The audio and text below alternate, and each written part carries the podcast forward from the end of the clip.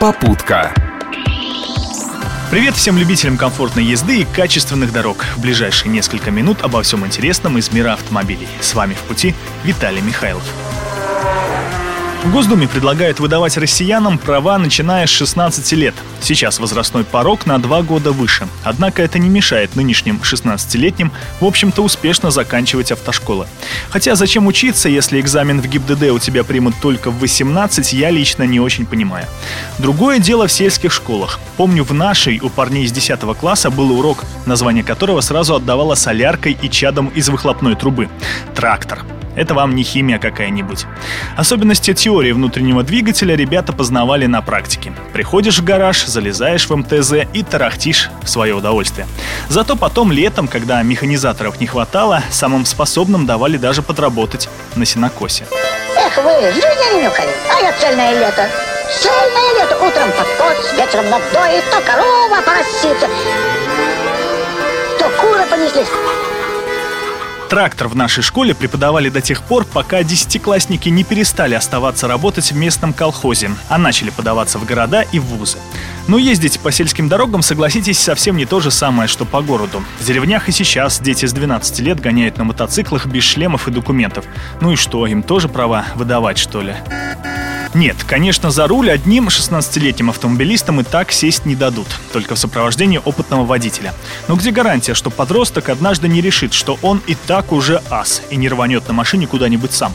Как хотите, но я лично против. Это пусть в Штатах за руль сажают подростков, а нам на дорогах разве мало других поводов для беспокойства?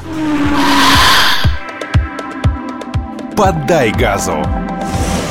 Агентство «Автостат» опубликовало данные, судя по которым количество автосалонов и дилерских центров за прошедший год выросло.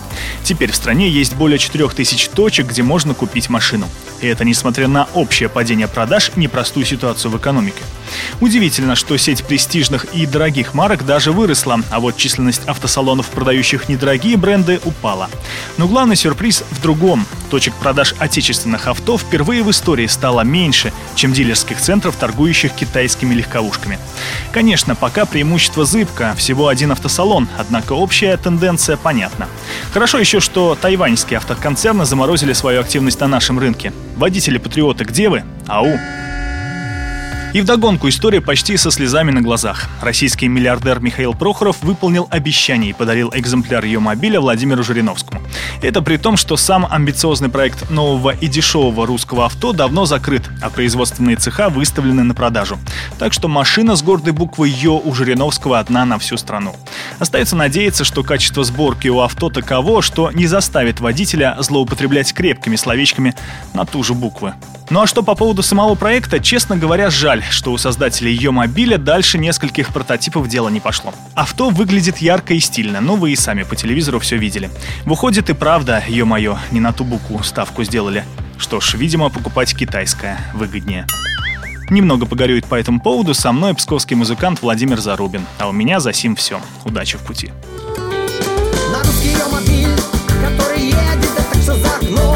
Шумит ветер, задает дизайнер новый стиль